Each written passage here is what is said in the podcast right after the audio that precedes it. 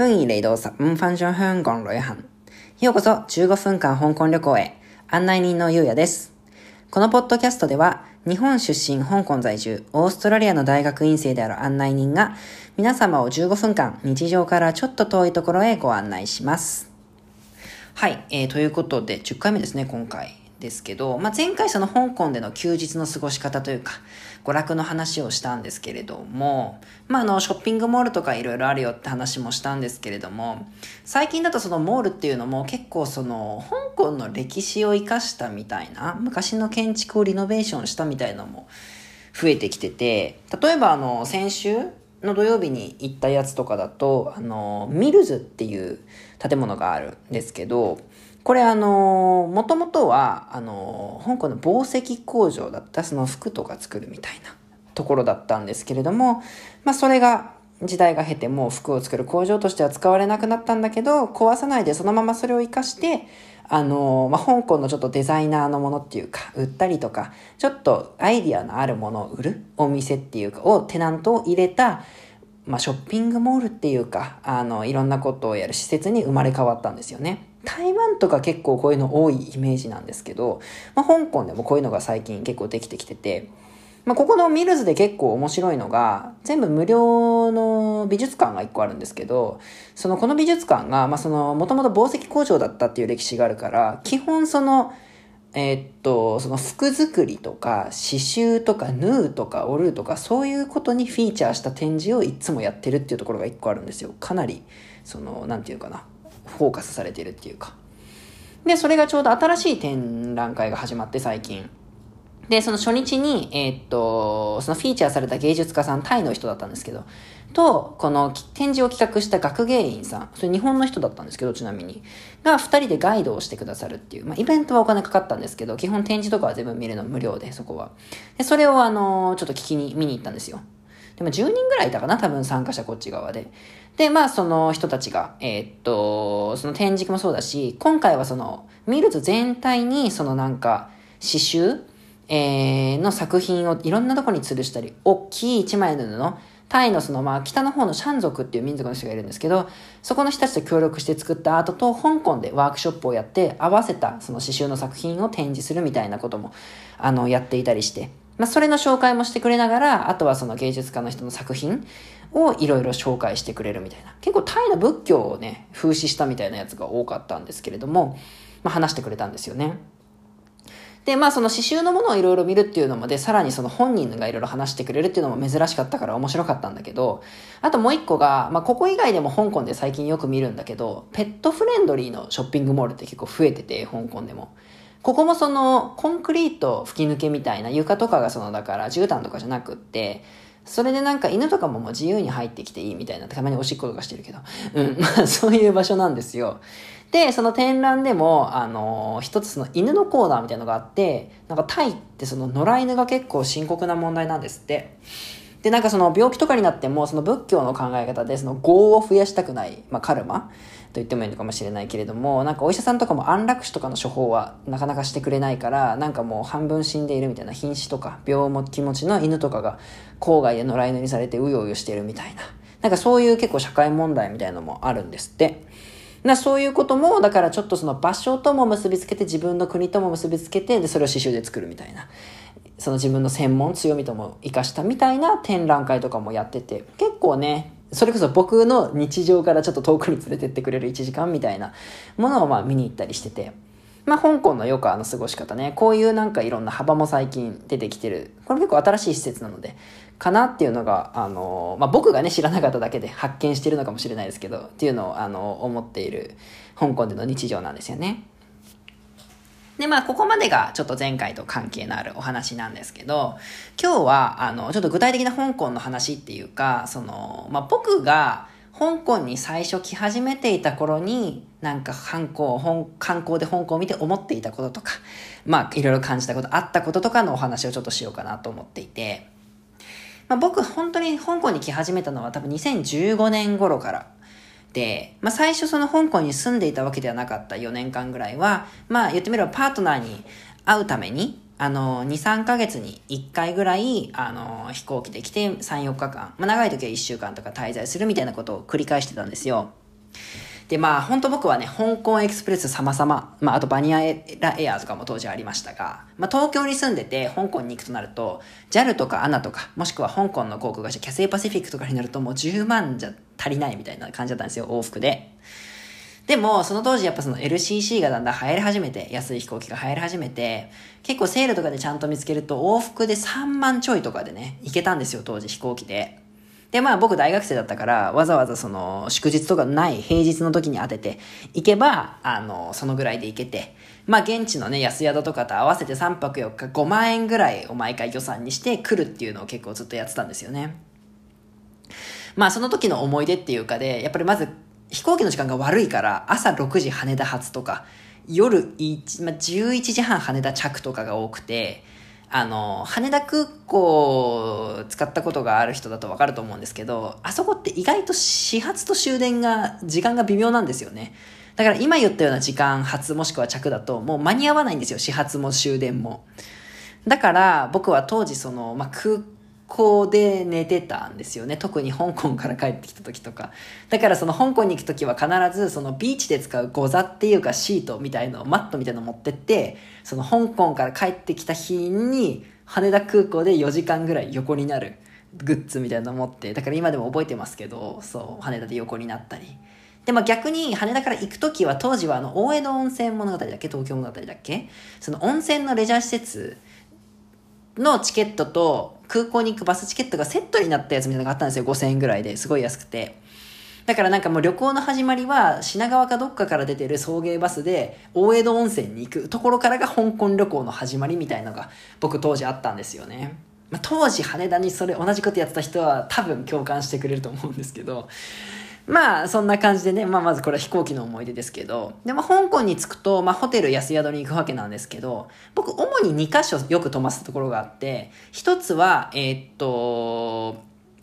チムサーチョイっていう、まあ、クーロンっていうエリアの中心で、スターフェリーっていう香港の有名なフェリーのあの発着地でもあるんですけど、そこのなんかね、あの、安宿っていうか、すごいビルに泊まってたんですよ。で、まあ僕が泊まってたところは、これも知ってる人は知ってると思うんだけど、まあジェニーベーカリーっていうなんかね、熊のマークがついたクッキーのお店、有名なんですけど、お土産で。まあそれが入っているビルの、なんか十何階にある、パールなんとかみたいなところに泊まってたんですけど、まあなんか、もうベッドあってトランク置いたらもう歩く場所ないけどシャワーはあるみたいなそこの横に。みたいな部屋でまあ一泊5000円ぐらいだったのかな。ただそこはあのシェアルームではなかったので少なくともプライバシーを確保されてて。まあそういうところにあの寝泊まりをしてたんですけどそのなんかね、本当は近くにあるチョンキンマンションっていうのがめちゃくちゃ有名なんですよ。あの、香港のバックパッカーとかでは。で、ここってあの映画の舞台にもなってて、映画とか好きな人ならぜひ見てみてほしい。あの、香港の重慶って書いて森林って書いてチョンヘンサンランっていう、あの、チョンキンエクスプレスってまあ言いますけど、まあすごい有名な映画があって、まあこれの舞台にもなっている場所なんですけれども、まあいろいろと有名なことがあって、例えば1階は、日本でいう1階ね、が、えー、っと、両替商で、まあ、香港で多分一番レートがいい両替商の一つみたいなのがいっぱいいて、ただ、たまに気をつけてね、みたいな感じだけど。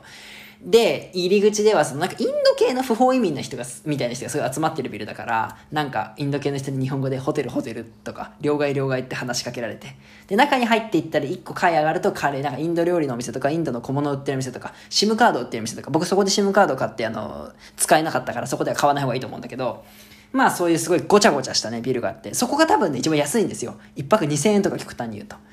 うん。でもね、僕はね、あの、そこまで冒険心がないっていうか、一回エレベーターに行ったらガコンって言って、なんかこれはやばい気がするって思ったことがあったとかもあるんだけど、まあちょっと、僕はそこには一回しか泊まったことがないし、まあ皆さんも、自分のね、財布と度胸といろいろ相談して決めたらいいけど。まあ、あのー、そういうところに泊まってたんですよね。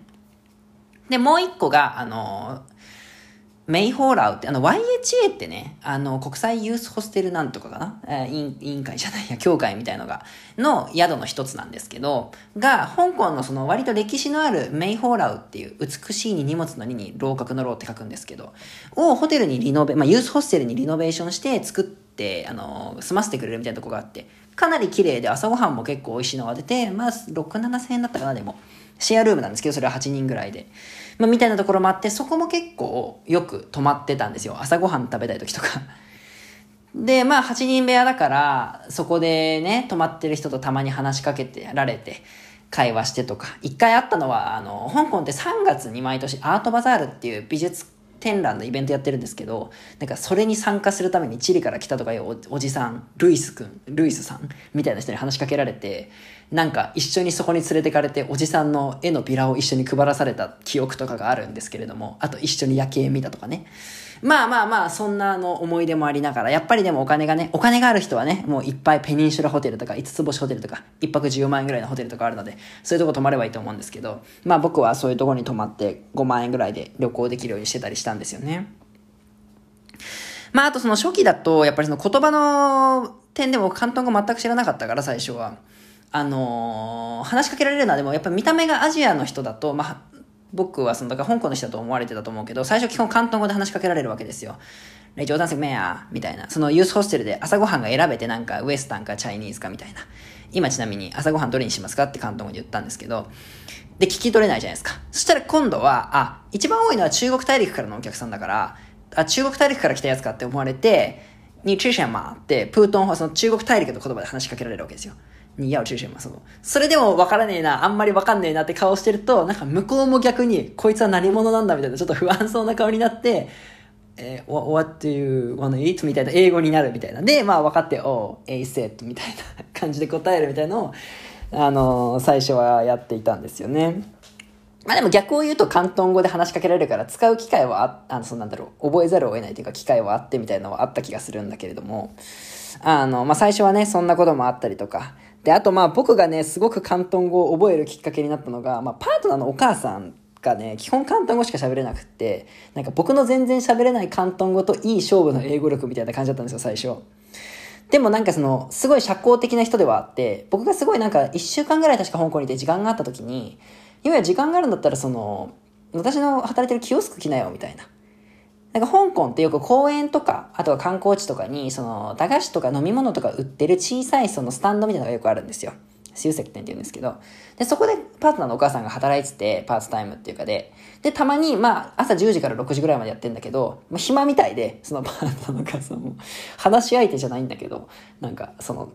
軽食あげるからおいでよみたいな感じで。僕は何回か5回ぐらい行ったかな、全部で。その一緒に行って10時ぐらいから6時ぐらいまで、まあ基本なんか携帯でカンドラを見て、たまに、ゆうや、フィッシュボール食うか？とか、ゆうや、アイス食べるか？とか、ゆうや、ケーキ持ってきたぞみたいな、1時間半に1回ぐらい、そのパートナーにお母さんに何か香港の駄菓子とかを食べさせられ、食べさせてもらい。で、あとお客さんが来るのでもちろん。で、まあ、関東語言うや、ほら、勉強したんでしょ、行けって言われて、僕、だからその時期、あの、香港のキオスクで、香港の人になんかポカリスエットとか売るし仕事？まあ、ボランティアしてたりしたんですよね。だからその、か、一缶とペットボトル一本の言い方は違うとか、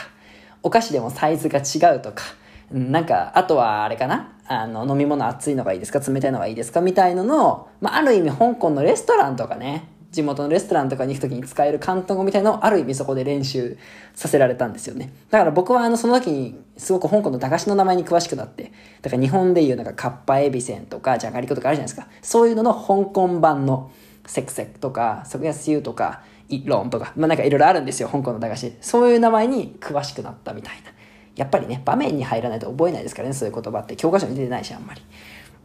っていうのはありましたよね。まあこれはその本当に香港の僕が最初に行った時の観光というか生活での経験ですけど、まあそれ以外にやっぱ最初に香港に来た時にえー、ってびっくりしたのは、まあ最初の方に家の話で、あの2回目かな、あのポッドキャストであの竹で組まれてるやつ見てこれ地震起きたらやべえだろって話はしましたけど、まあそれ以外で思ったのは、例えばあの、香港の食べ物、まあ、チャーシューってそのまあ、香港のものだから、結構チャーシュー使った料理がいろいろあるんですけど、その、チャーシューバー、チャーシューパンっていうのが香港はあるんですよね。チャーシューがま入ったメロンパンみたいな。まあ、生地は場合によって様々ですが、なんですけど、だかね、香港の、まあ、チャーシューって肉じゃん。でね、そのメロンパンって甘いじゃん。なんかその、甘いものとしょっぱいものを合わせてくることが結構あるんですよね。香港の食べ物って。これが僕は最初なんか、デザートと肉を一緒に食べてる、まあ、ある意味酢豚にパイナップル入れるみたいな。でね、なかなか食べ慣れなかった。まあ、でもその定番の一つでもあるから、ぜひ食べてみてほしいんだけど、あの、東京に住んでる人だと、ティム・ホーワンっていう香港の天津のお店、あの、ミシュラン取ってるが、日比谷かな？にあるので、そこの有名な料理もその、あの、メロンパンみたいなチャーシューパンってやつだから、それ食べてみてもちょっと分かってくれると思うんだけど。まあなかなかね、その食べ物でも、まああと香港でそのロブスターの入った麺とか、めちゃくちゃ揚げてバター乗せたフレンチトーストみたいなとこもあるから、なんかストレス溜まってんだろうな、みんな油とか多いものばっか食べてとか思ったような記憶もありますよね。まあそういうやっぱ食べ物とか匂いとかにね、関係するものってよく覚えてるなっていうのも思いますけれども。まあまたあの、香港のいろいろね、あのー、観光とか街の話とかはいろんな機会でできることあると思うんですけど、今日はちょっと特にその最初の頃に思った香港を見てた観光客としての頃の思い出話をさせてもらいました。というわけで今日はこのぐらいにしたいと思います。今日公主咁多先啦，拜拜。